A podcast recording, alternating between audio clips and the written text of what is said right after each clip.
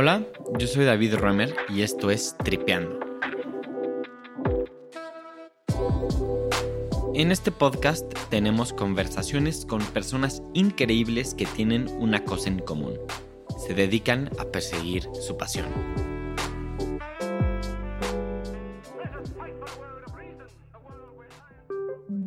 En esta ocasión tuve la oportunidad de platicar con Álvaro Ferri. Álvaro es madrileño y desde pequeño ha tenido la pasión por construir y crear en el mundo digital. Su trayectoria lo ha llevado a trabajar en startups que han logrado lo inimaginable, entre ellas Gympass, Globo y Creana.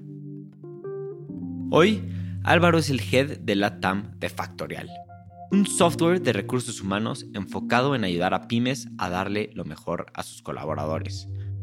En esta conversación platiqué con Álvaro sobre lo que significa hacer la expansión de una empresa a distintos países sobre la importancia de salirnos de nuestra zona de confort en temas profesionales y por qué eso nos hace crecer.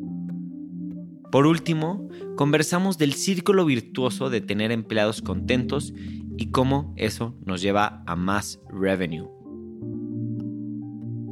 Esta conversación es para ti si eres alguien que está interesado en crear una carrera basada en pasión y esfuerzo. Sin duda yo la disfruté mucho y estoy seguro que tú también lo harás. Te dejo con Álvaro Ferri.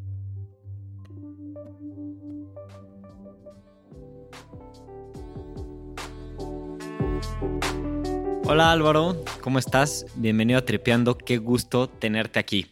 David, oye, el gusto es mío, sinceramente. Estoy encantado de aprovechar este momento para practicar contigo y, pues contarte un poco más mi experiencia. Así que enhorabuena por el programa. Aquí soy todo tuyo. Encantado, encantado de tenerte. Y estaba viendo tu currículum y algo que me saltó inmediatamente es que tú estudiaste derecho, pero te dedicas a los negocios. No eres abogado per se.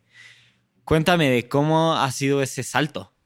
David, a ver, yo creo que, que pues lo que ocurre, ¿no? Que, que pues en el momento en cuando yo decidí estudiar la verdad es que bueno, tampoco tengo que reconocer que soy un, estudiante maravilloso, pero en su momento, pues la verdad es que en mi familia no hay nadie de leyes y tengo que reconocer que fue porque yo vine de un colegio de solo chicos y, la universidad pública, pues había una mezcla de todo y decidí irme a la universidad pública y derecho, sinceramente, porque creo que tiene una apertura de diferentes áreas, tocas desde la parte comercial, penal, y al final en todos los negocios, independientemente de su naturaleza, siempre hay una cláusula, hay un contrato, hay algo que mirar con lupa, ¿no? Y es por eso, ¿no? Entonces creo que, la, que el derecho me, me, lo pasé muy bien en la universidad, pude hacer Erasmus en, en países en Europa, ¿no? Porque yo vengo, yo vengo de Madrid y ahí pues obviamente, la verdad es que mi experiencia como abogado fue muy corta y ya dije, oye, los problemas de los demás no son, no, no tengo muchas ganas, entonces ahí me pivoté al mundo de los negocios. Ya te pregunto porque yo también estudié Derecho, entonces me identifico bastante, pero me da curiosidad si tú en algún momento sí te veías como un abogado de despacho o un abogado litigante o algo por el estilo. David, mira, yo creo que todavía sigo resolviendo problemas de otros. No es con una, no sé si dicen en México, con una toga delante de un juez, pero al final soy yo el juez y parte dentro de la oficina donde tienes que resolver problemas internos de los diferentes colaboradores. Entonces creo que todavía sigo siendo el abogado, a veces el juez, casi te diría, pero sí, sí, o sea, creo que el cambio fue porque estaba buscando algo más, no me gusta, a mí me gusta más la parte de creación, vengo también de mi entorno familiar donde el negocio digital es una realidad y es por eso porque me cambié. Y la verdad es que animo a todos los que quieran estudiar Derecho, porque creo que es una carrera fantástica. Sí que he ejercido como abogado, he estado delante de un juez, he estado visitando a clientes porque me dediqué a la rama de penal y he estado viendo a, clientes en, en, pues, los juzgados, he ido hasta la cárcel a visitar a un, cliente, me dedicaba al penal económico, nada complicado, pero sí que obviamente sí que he ejercido. ¿Y cómo fue tu camino para decir, sabes qué, quiero yo dedicarme más a a otra cosa? O sea, ¿qué decisión tomaste en tu carrera para como salirte del molde de, derecho y, más al de empresario? Yo creo que desde pequeñito siempre tuve curiosidad por hacer algo distinto, ¿no? Por crear algo, siempre estaba la manera de cómo ganar algún centavo. ¿no? Con algún, pues, algunas clases a alguien, no sé, cualquier clase de deporte o clases extraescolares a un amigo que lo necesitara con alguna clase de idiomas o lo que fuera. Siempre estaba buscando la manera de cómo generar. Y la verdad es que también las circunstancias, cuando yo empecé a, trabajar, entre un corporativo, pues la tendencia era, pues, a ver, se, veía cómo surgían ¿no? las, empresas de Internet, tenía algunos amigos cercanos que habían vivido en el extranjero, en Estados Unidos en concreto, y venían, montaban sus empresitas de comercialización de productos y creaban sus páginas web. Entonces, también en el 2008, ¿no? cuando surgió la, la, situación financiera, que yo trabajaba en corporativo, en General Electric, en un negocio de, de financiación, pues, pues, obviamente pues eso fue un sacudido, en mi, una sacudida, perdona, porque yo perdí mi trabajo. ¿no? Entonces, quiero trasladar ¿no? a esas personas que a veces podemos perder nuestro trabajo, que no es que sea un hecho malo, sino que a veces nos despierta. Nos despierta y nos da otras oportunidades. Entonces, creo que en ese momento, en el 2008, me dio esa oportunidad de buscar la manera de, oye, voy a mejorar en este área, creo que lo que te decía previamente, ¿no? En mi entorno familiar existían los negocios digitales, mi padre se dedicó al e-commerce, yo mandé mi primer correo electrónico en el, allá hace muchos años, en el año 91, mi padre me dijo, oye, ¿quieres mandar un mensajito desde la oficina que se va a guardar en un ordenador en Estados Unidos? Y yo dije, pero ¿cómo es eso? No me, no me cabía en la cabeza, ¿no? Yo pensaba que era un señor que se llevaba, no sé, un sobre, un disco en un avión y se iba corriendo a Estados Unidos, lo guardaba, y fue entonces cuando lo envié, y ya desde pequeñito tenía esa, esa, inercia por lo digital. Tuve mi primer ordenador, un ordenador que era de mis hermanos, todo, que se llamaba el IBM PS1. Esto en años, hace muchísimos años, aunque no me parezca hace muchos años, ¿no?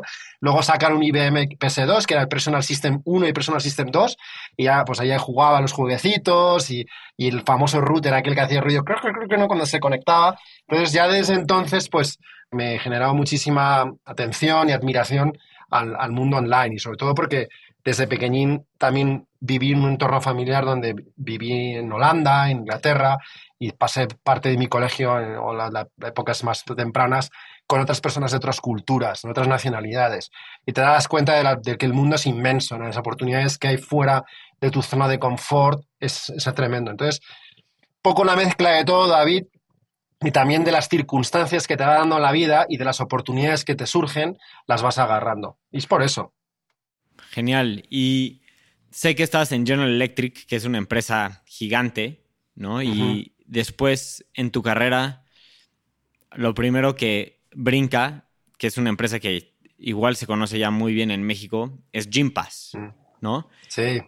Pero me imagino que son empresas muy distintas en términos de cultura, de negocio, de, de vida, ¿no? ¿Cómo fue ese brinco para ti? Ah, mira, lo primero de todo, éramos tres personas en un coworking en una calle en Madrid. O sea, cuando en Gympass. Sí, cuando, sí, cuando empezó ah, en, en, Europa. La verdad es que también a veces tienes que estar en el momento oportuno y no conocer a la gente oportuna porque fue una, a través de un contacto mío, me avisa y me dice, oye, mira, me han avisado que Gympass quiere acceder en el mercado europeo, acaban de comprar una empresa en, Barcelona, que es una plataforma que, ya tenía gimnasios, ¿no? Ya habían comprado contenido, es decir, un volumen de centros deportivos, un listado, y ya se podría ofrecer a las empresas. Entonces, en aquel momento me pareció atractivo el modelo de negocio, me pareció diferente, ¿no? Es decir, hoy como un marketplace que da centros deportivos, no se enfoca en el B2C, sino se enfoca en el B2B. Y la verdad es que pues yo creo que en esa, sé, tenía treinta y pocos, no me acuerdo cuánto tenía, y no tenía nada que perder, David. Y lo vi como una oportunidad también de salir de una zona de confort donde estaba. Creí en el modelo de negocio, obviamente había un fondo, me parece que era Atómico, que había entrado, que es un fondo reconocido en Europa, y sí, totalmente distinto. Nada de procesos, nos, éramos dos personas que agarrábamos una base de datos, nos poníamos a llamar a empresas, nos, nos repartimos dos códigos postales del centro de Madrid entre Paula y yo, que era otra persona que trabajaba conmigo, y nos ayudaba Manuel, ¿no? que era un poco como el manager. Y nos agarramos las empresas y empezábamos a llamar. Hola, ¿cómo estás? Mira, soy Álvaro, se me llamo Gimpass, es una empresa que ofrece beneficios corporativos para sus colaboradores, para poder acceder a una rama de, centros deportivos, para promover la actividad física, mejorar ¿no? la salud de tus colaboradores. Y de verdad que, David, te sorprendían las respuestas. A mí me han llegado a decir de todo me han, decido, han dicho, perdón, que los gimnasios se lo paguen mis empleados. Yo no pago nada de eso. Entonces, y de, colgarme, de ser súper groseros conmigo, de todo tipo, pero había algo dentro de nosotros que sabíamos que era posible. Y poquito a poco, y la primera empresa que cerramos, que eran 40 empleados, que si no recuerdo mal la cerró Paula, ya validamos el negocio. Entonces, y ya ahí ya es el próximo es. Entonces tú me decías, ¿qué diferencia hay? Totalmente. O sea, no hay nada hecho. No hay ni procesos, ni alguien de customer experience o de finanzas a que acudir, te tienes que buscar tú la vida y eso al final también pues requiere pues oye, lo que está de moda, ¿no? La capacidad de, resilience, ¿no? Que dicen, ¿no? Y de enfrentarte a esas situaciones difíciles y complicadas donde obviamente no hay nadie para ayudarte y tienes que ser tú solo. Entonces, fue una experiencia maravillosa porque pasamos de ser tres a irme a los tres años después, casi 150 empleados en una oficina en WeWork en Madrid, y eso solo tres años. Yo creo que lo que tienen este tipo de organizaciones, David, eh, y tú lo habrás vivido y habrás conocido muchísima gente, que es, es frenético. Un año en una empresa de estas es una maestría de, 30 años, te diría, ¿no? Y ya sé que me estás viendo y, el poco pelo que tengo es porque todos estos últimos 20, 15 años que llevo es, es porque me dedicaba a ello, pero sí que es fascinante. Y al estar en Gym Pass, como que cambió tu perspectiva de qué es lo que querías hacer en la vida, o sea, estar más en, sí, en estas empresas que se juegan todo, ¿o cómo fue eso? Sí, ah, sobre todo, ¿sabes qué? El crear una necesidad. Cuando tú ves que tienes un servicio y que nunca nadie lo ha hecho con anterioridad y ves que es capaz de ofrecerlo, validarlo, y que no solo una empresa de 50 empleados o de 20 empleados, sino que una empresa de 1000 o de 2000 y poco a poco te van ya hasta llamando para decirte, oye, pero quiero tener una reunión contigo, quiero tener una reunión con el equipo y conocer más. Y ves que vas generando nuevos clientes, que la solución va mejorando. Obviamente siempre va a haber muy malos momentos, ¿no? No todo es éxito, sinceramente. Pues falla, un cliente se enoja, tienes que ir a verle. Entonces, pero cuando tú miras atrás tres años después y ves que hay empresas de 30.000 empleados que han apostado por tu solución y que tú hace tres años estabas vendiéndose a empresas de 20 y ves que lo has conseguido y que la marca, que pasa de ser un logo, que era un logo así oscuro, ¿no? parecía que lo había dibujado mi, sobrino y que es una, compañía que ha levantado otra ronda, que grandes compañías confían en ello, pues es una satisfacción tremenda, ¿no? Y, la verdad es que obviamente no fue un éxito mío, sino que todo el equipo que estuvimos juntos, hay muchísima gente que trabajó, ¿no? bueno, al final de ser tres a pasar a 150, pues ves varios perfiles, pero sí, ya empiezas a tener el gusanillo y ya es una adicción. Y ya desde Gympass pues fui agarrando otras empresas en los mismos, no en los mismos estados, porque eran empresas un poco más grandes, pero también del ecosistema y, y en los mismos momentos, te diría. Sí, sé que después te pasa a Globo. Correcto. no sé si nos puedes platicar un poco de qué es lo que hace Globo y qué es lo que hacías tú ahí. Sí, claro. contexto a los mexicanos.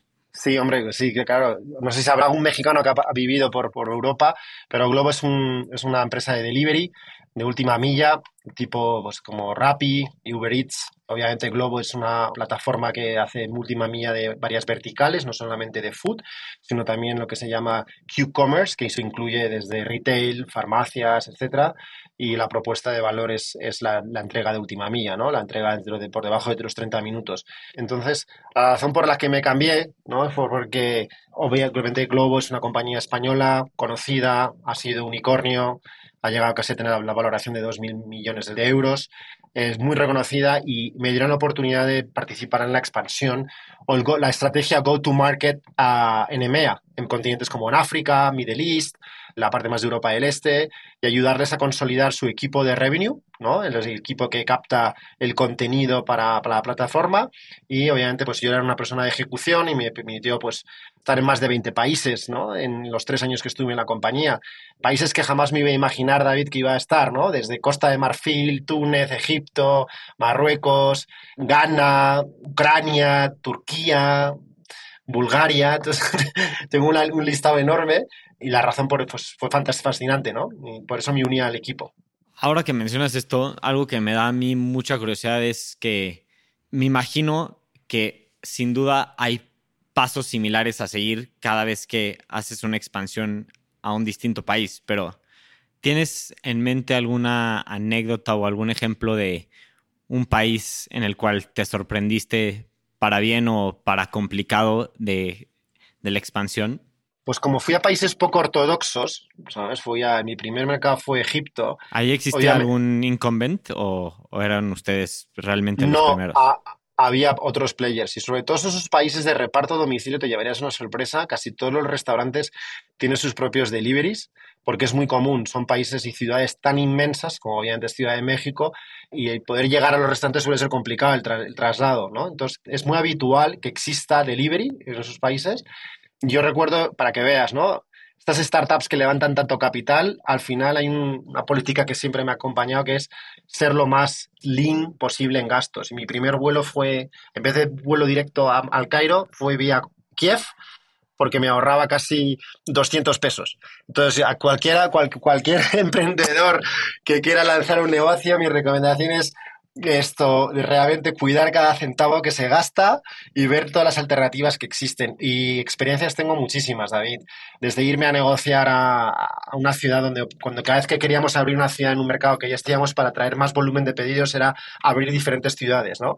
Y abrimos, y me acuerdo que cuando yo llegué a Egipto había la ciudad de Alejandría, que está en el norte de Egipto, y me tocó acompañar al que era en su momento el, Head of Sales de la compañía, que iba a ver a, unos partners, que son los restaurantes con los que llegas en acuerdo, y me acuerdo de acompañarle porque queríamos ir, que yo quería conocer qué, estaba haciendo con su trabajo, que, cómo, cómo estaba ¿no? llevando el equipo, y, me, le acompañé y agarré un camión a las, me recuerdo que era como las 10 de la noche, llegué a una ciudad que ni conocía, un país completamente distinto al que estoy acostumbrado, totalmente caótico, a la una de la mañana y al día siguiente me levantó el rezo del Corán, ¿no? A las 6 de la mañana y yo abrí la ventana y dije, ¿yo qué hago aquí?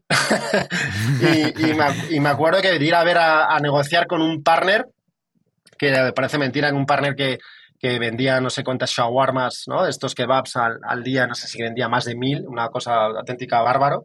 Y me acuerdo de negociar con ellos. Y yo, la negociación en todo en árabe, no me entendía nada, pero simple hecho de estar ahí, que te vieran como una figura que venías de fuera, que te vinieras a verles, que estuvieses ahí, que dieses la cara, y que aunque hubiera una persona que era traductora, ellos les ganaba su confianza.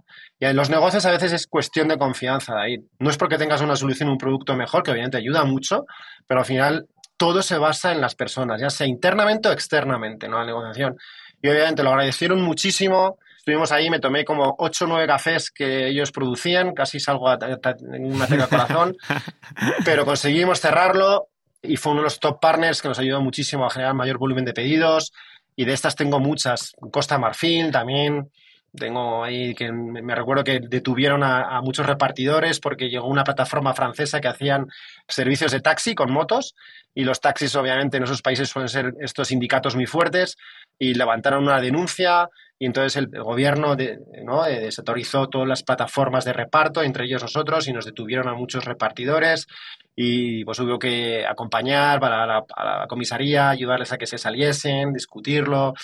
Pero bueno, tengo, y me acuerdo en Serbia de ir a ver un, nosotros como, para que veas también, ¿no? Y también muchos emprendedores a veces tienes que buscar soluciones y maneras para que tu negocio funcione. Entonces, en vez de firmar con un partner para mostrar su contenido en la plataforma, ¿vale? Lo que hacíamos era crear contenido fake, que era subir las fotos de los restaurantes sin su autorización y los menús, ¿vale? Para, para poder generar tracción de usuarios y pedidos a través de la plataforma, ¿no?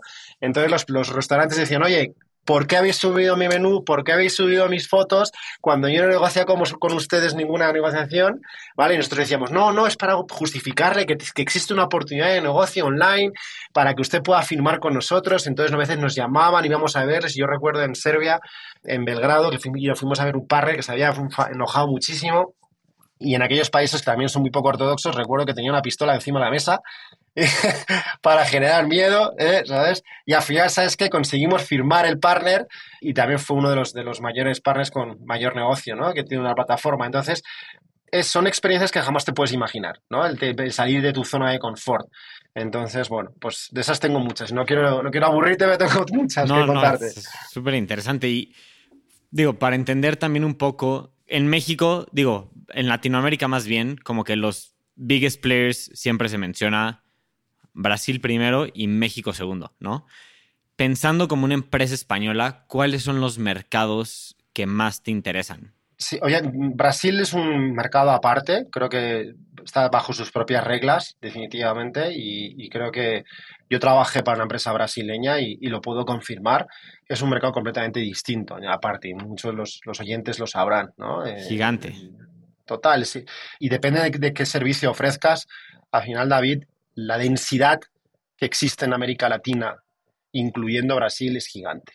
Estamos hablando de usuario final B2C, estamos en torno casi a 600 millones, 600 millones de personas, ¿vale? Que solamente Brasil creo que se lleva 300, la mitad, y el resto de América Latina, México se lleva casi una tercera parte, te diría. Obviamente, pues son los grandes players, ¿no?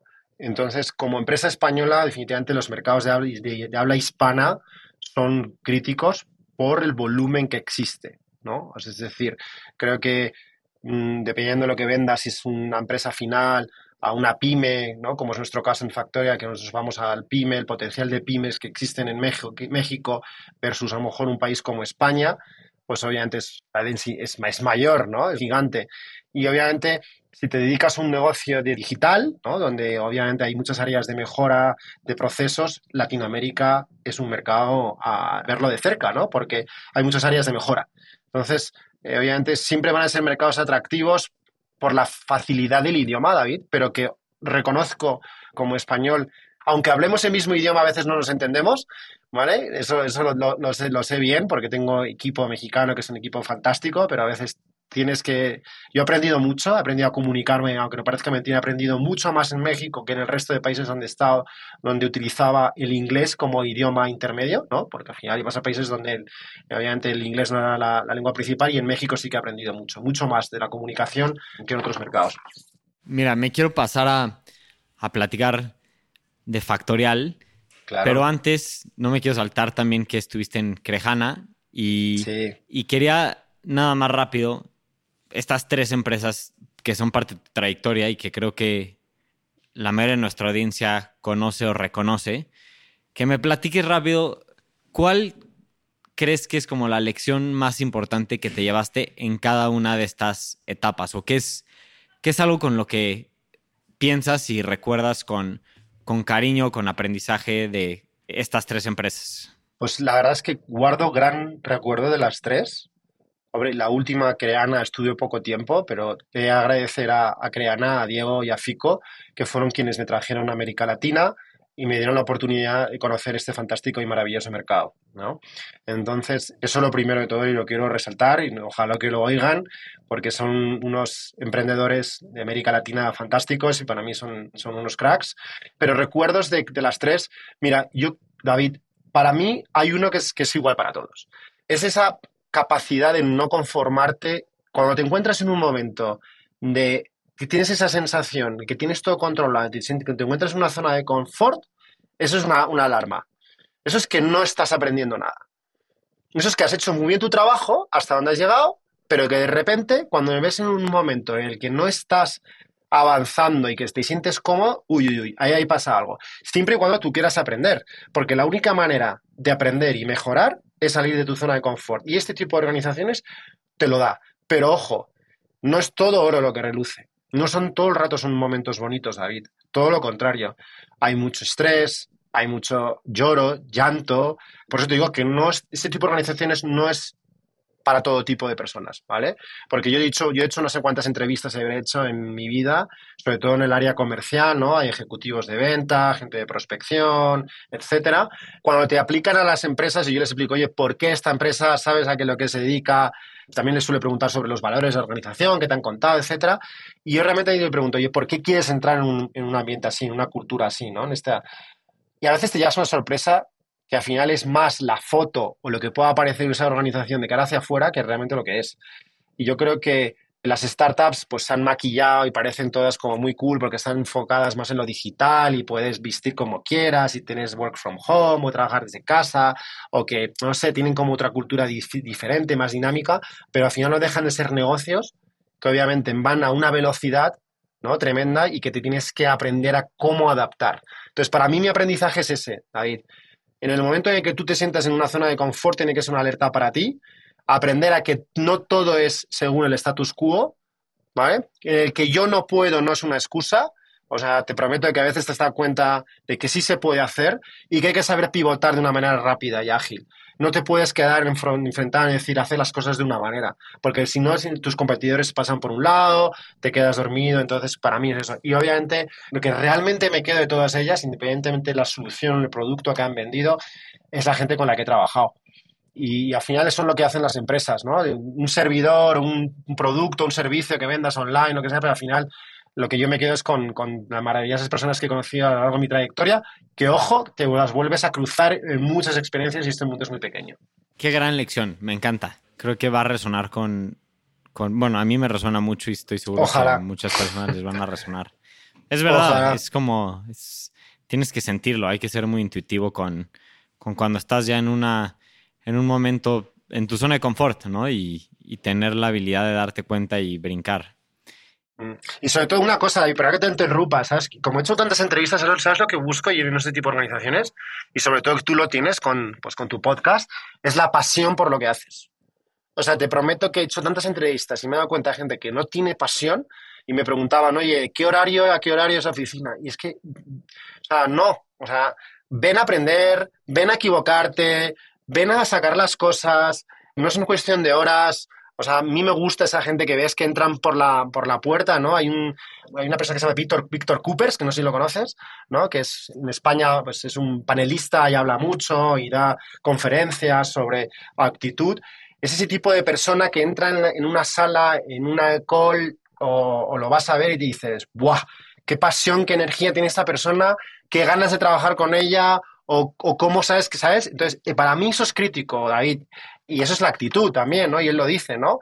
Una persona es igual a conocimiento más habilidades multiplicado por la actitud, ¿no? Entonces es que la actitud lo hace todo.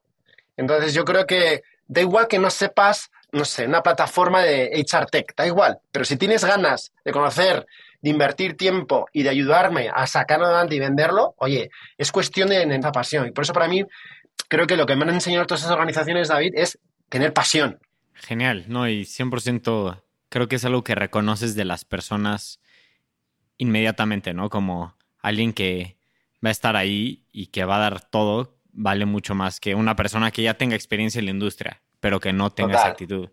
Álvaro, quiero pasar ahora sí, cambiar un poco de velocidad y que me platiques de Factorial, explicarme qué es lo que hace Factorial y tú ahorita cuál es el reto que tienes enfrente de ti en Latinoamérica? Va. pues para muchos que no conozcan Factorial, Factorial es un software de recursos humanos, un HR Tech, que básicamente lo que hacemos es automatizar y optimizar la gestión de, del área de, de, people, ¿no? Quiero salir un poco del concepto de recursos humanos porque creo que las personas son recursos, sino son personas. Y entonces estamos principalmente enfocadas en pymes, ¿no? que es en ese scope de 50 a, 100, a 1000 colaboradores. ¿va? Esto, nosotros al final lo que hacemos es optimizar toda esa parte más burocrática del proceso, del proceso de un colaborador dentro de una organización, desde el momento en el que aplica a un puesto de trabajo, ¿no? El proceso de hiring, de contratación, como toda la fase en la que vive un colaborador, desde control de ausencias, solicitud de vacaciones, firma de documentos, tenemos también gastos, compramos una compañía hace poco de, expenses en, hace poco. Entonces lo que ofrecemos es todo ese servicio all in one en todas las organizaciones enfocado en lo que es el segmento PyME. Básicamente nuestra misión, o la visión que tenemos como compañía, que creo que al final también pues, obviamente pues, puede existir soluciones similares, pero la solución que creo que obviamente que está enfocada a Factorial es en permitir a que las pymes de todo el mundo puedan tomar mejores decisiones teniendo en cuenta a las personas basadas en el conocimiento que aportan esos datos. Nosotros lo que realmente hacemos es abordar esos dos problemas que tienen las pymes en la gran parte del mundo. ¿no? En primer lugar, es que las pequeñas y medianas empresas no contratan personal dedicado a los recursos humanos hasta la última etapa más avanzada de la empresa. Normalmente, ¿no? Yo ¿no? desarrollo mi negocio y obviamente el equipo... ¿Eh? Es un lujo, ¿verdad? Pues muchas veces sí, o, a veces no lo priorizan. Empiezan a contratar, a contratar porque quieren generar ventas y no priorizan esa, esa área, ¿no? Entonces, y se dan cuenta que esto luego les pasa factura, ya porque luego empiezan a, pues, a crecer como equipo, y obviamente el, aumento del trabajo híbrido, teletrabajo, la escasez de personal, ¿no? Cómo identificas ese talento, cómo llegas a, a, contratar ese talento, ¿vale? La escasez de recursos y la necesidad de traer y sobre todo, yo creo que lo más importante, retener ese talento cualificado, pues oye, hace que, el, que las pymes necesitan tener un valor competitivo sin olvidar poner la gestión de las personas en, el centro de su organización, ¿no? Y obviamente creo que, por otro lado, las pymes están desentendidas en el mundo del, del HR Tech, ¿no? en comparación con las grandes compañías. ¿no? Hay muchas soluciones para grandes compañías, pero las, las pymes no lo, no lo, hay. Y este modelo SaaS, este modelo de suscripción sí te permite. Pero, y, realmente, si te pones a ver más datos, David, es que el 30% de empresas en América Latina ¿eh? han utilizado softwares para buscar y contratar talento en el 2021. Entonces, fíjate la área, el área de oportunidad que existe. ¿no? Entonces, en consecuencia, hay muchas pymes que siguen utilizando, te podías llevar las manos a la cabeza, ¿no? Hay muchas pymes que todavía siguen haciendo hojas de cálculo, papeles, ¿no? Carpetas para controlar las vacaciones, van apuntando, ¿no? Y de hecho, infinidad de correos electrónicos que se quedan ahí en la bandeja del, email para hacer seguimiento de las horas laborales que ha trabajado cada persona como construir hojas de turnos, gestionar nuevas incorporaciones, bajas de enfermedad, nóminas, etc. Entonces, para mí Factorial, y creo que es lo más importante, es un producto horizontal que hace que todas las funciones de HR sean 10 veces más potentes y 10 veces más fluidas al unificarlas todas en un mismo lugar. Entonces me preguntabas, oye, ¿cuál es mi reto? ¿Cuál es mi reto en, América Latina? Yo creo que mi reto principalmente es, y no es lo que me quita el sueño todos los días, es estar a la altura de mis colaboradores. Yo creo que lo que Factorial está haciendo muy bien es que nosotros ponemos al colaborador en el centro de nuestra solución. ¿no? Seguro que lo habrás oído mucho, ¿no? El customer centric. Pues para mí, mi customer es el colaborador centric y de ahí obviamente sale ayudar pues, a las organizaciones, ¿no? Entonces, todo nace desde el colaborador y la solución completa de Factorial nace desde el core, que es el colaborador. Por el colaborador, perdón, te refieres a un al, em, empleado, al empleado, de la empresa. Okay. El empleado de la empresa, ¿no? Porque al final esa es data, David. Nosotros para poder tomar decisiones más acertadas, que creo que es la misión que obviamente, no, no, no os lo creo, es la misión que tanto Jordi, Bernat y Pau, que son los fundadores de la organización, allá empezaron en, en, el 2016, su misión es esa, ¿no? Es ayudar a las pymes a tomar mejores decisiones basadas en data y la data te la da el empleado. Y saber cómo conseguir esa data, optimizarla y poder eh, llegar a tener mejor, con mejores decisiones. Entonces, te encuentras no en ese reto, creo que en el reto, el reto que tengo yo es, uno, estar a la altura de mis propios colaboradores en América Latina, porque creo que si dentro de, la compañía aquí en México, ¿no? Por eso tenemos nuestra central y la mayoría de los, los colaboradores en, en, Ciudad de México. Si tenemos armado un equipo que está perfectamente no alineado con los procesos, que obviamente pues, es la cosa que trabajo el día a día, obviamente, lo demás sale. Porque yo siempre he sido de la escuela de ten a tu empleado contento, que obviamente si tu empleado está contento, tu cliente estará contento, ¿no? Porque obviamente eso se traduce en un cliente contento, y tu cliente contento va a tener contento a tus accionistas, ¿no? Entonces antes era al revés, ten contento a tus accionistas para tus clientes y tus clavadores, no, no, al revés, ¿no? Eso es lo que me quita el sueño todos los días, ¿no? Es entrar por la puerta y saber que mis colaboradores, oye, están, ¿no? Tienen todas las necesidades cubiertas, que realmente, pues oye, están, en, como decimos en mi país, están enchufados con el negocio, ¿no? Y obviamente creo que estamos en una fase, como muchas empresas de HR que, que, que, tú conoces, es educando. Estamos educando, ayudando a que las pymes entiendan que existe una oportunidad de pasar de lo offline a lo online. Y es ahí donde nos encontramos en el día a día, David, con empresas que dices, oye, es que lo hago de una manera y a veces cuando empiezan a ver todas las soluciones que les ofreces, desde, oye, es el control de horario, los performance reviews, ¿no? El, el, desarrollo de los colaboradores, etcétera, todas las soluciones que nosotros tenemos dentro de nuestra suite, a veces como que se sienten, ¿no? Eh, dicen, uy, esto es demasiado, que me va a costar entenderlo, y obviamente no es así. Entonces, creo que ahí es el gran reto, ¿no? De educar ese segmento de la pyme en América Latina para que pasen del offline al online. Y ahí es donde nosotros estamos desarrollando, ayudando a las empresas a que, a que sepan que existen una oportunidad, porque, David, para que parezca mentira, no me quiero extender mucho, yo suelo hablar demasiado, ¿vale? Como verás, si, a cualquier día, si quieres, me te ayudo con el podcast, ¿vale? Pero mira, un responsable de recursos humanos de las ocho horas que se pasa al día, cuatro las dedica a tareas administrativas. El colaborador hoy en día o el empleado demanda otro tipo de trato, ¿no? Entonces yo creo que desde, el departamento de people, de personas, tienen que enfocarse en necesidades distintas. Y lo ves en diferentes soluciones que existen desde los beneficios. No sé, yo, por ejemplo, bueno, ya que estoy un poco viejo y estoy a falta de pelo, sí que busco un seguro de vida, pero a lo mejor un colaborador con 25 años o 22 no está buscando un seguro de vida, no es un beneficio que la trae, está buscando otro tipo de, necesidades. Y eso es lo que tiene que hacer People o recursos humanos, entender qué es lo que necesitan sus colaboradores. Y, el colaborador y el empleado hoy en día demanda diferentes cosas. Te quiero hacer una pregunta rápida. Esta, Cuéntame. Este renombre de People que antes recursos humanos, ¿a qué se debe? Bueno, yo no soy un experta, no es, perdón, un experto en marketing, ¿no? Pero creo que, es un poco cambiar ese... El otro día me lo es que el otro día estuve una... Pues yo creo que es un poco por empatizar con el colaborador, David. Y de hecho, tuve una plática con un responsable ya hace muchos años en el área de capital humano y él me dice que hay que obviar esa palabra de recursos. ¿Por qué? Porque el recurso parece como un commodity, ¿no? O sea, usas la persona para llegar a un, a un fin. Entonces, creo que es un cambio, ¿no? Es empatizar con el colaborador y definir realmente que ese área de capital humano es el área de people, es el área de las personas. Muchas grandes corporaciones ya lo tienen organizado. Dime, dime. No, y te tengo otra, igual otra pregunta. ¿Factorial está diseñado para el responsable o la responsable de people o no necesariamente?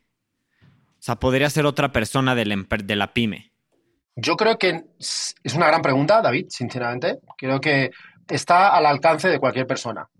De hecho, nos encontramos en muchas ocasiones, eh, porque nuestro foco ¿no? son esas empresas de 50.000, donde mi promedio está en torno a 150, por ahí, que no tienen alguien de, de recursos humanos. De hecho, sí que es verdad en muchas ocasiones es alguien de capital humano que acaban de contratar la organización y que quiere optimizar y desarrollar y es el proyecto estrella que quiere presentar al Consejo. Pero nos hemos encontrado en muchas ocasiones que es el propio CEO el que gestiona eso. Entonces sí que está al alcance de darle este servicio a personas que no están dentro del área de capital humano. Sí que nos hemos encontrado en esas situaciones. ¿Y por qué también, David, en el proceso de implementación de una plataforma HR en, dentro de las organizaciones, se involucra mucho al equipo directivo a la hora de tomar la decisión de implementarla. ¿Por qué? Porque afecta al conjunto de los individuos dentro de la organización. Por eso los CEOs, los directores generales, se suelen involucrar mucho. Entonces, creo que sí, o creo no, realmente no tenemos casos donde personas que no son de capital humano han implementado nuestra solución dentro de su organización. Y cuéntame un poco de cómo es la interacción de pues este proceso de educación realmente para muchas de las pymes de decirles, oye, invierte en esto porque te va a cobrar factura en el futuro, como bien dijiste. O sea, ¿cómo puedes vender este problema que quizá ahorita no tienen, pero que van a llegar a tener? Pues mira, esto, David, porque al final, volvemos a lo que hablábamos en inicio. Para poder tomar decisiones, tienes que basar tus decisiones en información y para el conjunto de tus colaboradores, que son los que ayudan a que tu negocio sea una realidad, necesitas tener una noción de qué realmente ocurre en la, compañía, ¿no? Te estaba diciendo que Factorial pues, es una solución de capital humano que es 10 veces, veces más potente, ¿no? Y 10 veces más fluida porque unificamos todo en un mismo lugar. Por ejemplo, te pongo un ejemplo básico, ¿no? Con Factorial, el control de asistencia, ¿vale? Está conectado automáticamente con la compensación y la gestión del rendimiento y la nómina.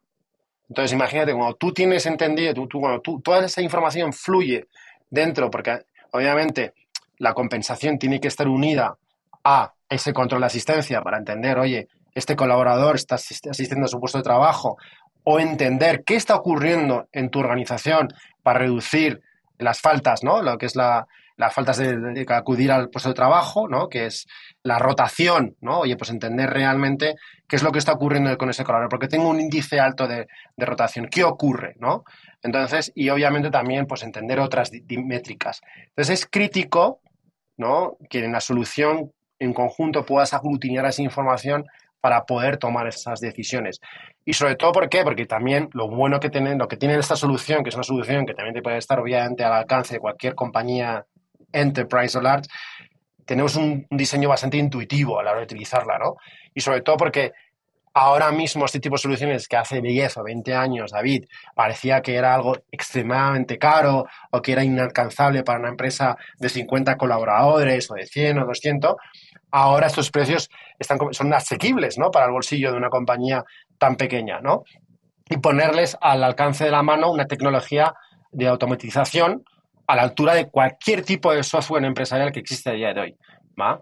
Entonces, esa es la razón principal. Genial. Álvaro, ahora sí, ya para cerrar con esta increíble plática, como te conté, Tripeando está diseñado para una audiencia joven que está buscando qué es lo que quiere hacer en la vida, ¿no? ¿Qué es lo que le apasiona? Entonces te quería pedir si me pudieras compartir un consejo para la audiencia que está viendo qué es lo que quiere hacer y que posiblemente les puede interesar una carrera como la que tú has llevado a cabo. Ojo, David, no es que mi carrera sea un ejemplo, ¿eh? Yo, la he venido desarrollando con las oportunidades y las experiencias que me han venido llegando y ocurriendo, sinceramente. En muchas ocasiones ha sido suerte, pero la suerte hay que buscarla. Entonces, mi consejo a, todos los, oyentes que obviamente están deseando, pues, o emprender o, o buscar una nueva oportunidad, es que el camino no es fácil, ¿vale? Eso hay que partirle de esa base, pero no hay que tener ese miedo, porque todo lo que hagas y lo que decía con anterioridad, fuera de tu zona de confort, te abre unos caminos que jamás te podías imaginar. Entonces, yo creo que aunque no salga una vez, aunque no salga dos, hay que estar ahí. Y se va a sentir uno mucho más satisfecho cuando mires detrás. Cuando te ves que crees que no lo vas a sacar o que es un mal momento o que te enfrentes a algo, que te enfrentes a algo que es lo desconocido, que nunca habías tenido esa oportunidad, pasan los meses y miras hacia atrás y te das cuenta de que no era tan difícil, de que lo has podido hacer, ¿sabes? Y obviamente creo que a veces sigo deportistas y que, hablan sobre situaciones que han vivido a lo largo de su vida, su vida que a mí me gusta ver. Y creo que, en la vida lo que, hay que, hay que hacer es afrontarla con humildad, David, porque nunca sabes esa persona que te vas a encontrar cuándo te la puedes volver a cruzar. Creo que ante todo la humildad te permite generar empatía con la persona, con las personas con las que trabajas. Y principalmente mi consejo es que, que no den por hecho las cosas, las cosas son difíciles. Lo bueno y los resultados y el éxito se consigue en el día a día. No hay una fórmula secreta. Y sobre todo que pongan muchísima pasión en lo que hacen. Da igual a lo que se dediquen. Da igual, da igual el trabajo que sea. Todos los trabajos son súper respetados. Pero que si hacen lo que sea, que ya sea mesero en una pastelería, pero que sean el mejor, ¿sabes? Y que estoy seguro que eso al final les va a llevar a, a grandes éxitos. Entonces, que se levanten por la mañana con pasión. Todos tenemos muy malos días, probablemente sea la mayoría de los días. Seguro, David, y dices, tengo un podcast ahora con Álvaro, me da hueva, que, quisiera hacer otra cosa, pero de verdad creo que, ese es mi mensaje y que, le den, que yo, lo que yo pueda echar una mano, pues aquí estoy para cualquier consejo. Genial, Álvaro. No, de verdad me encanta y te agradezco por, por platicar esto en Tripeando. De verdad creo que bueno, a mí me resuena mucho, me toca mucho y estoy seguro que los que nos escuchan también. Y un placer, te agradezco mucho por haber venido Trepeando. Un placer, David. Muchísimas gracias por el espacio. Eh, enhorabuena por el proyecto y, un saludo a todos los oyentes. Gracias. Why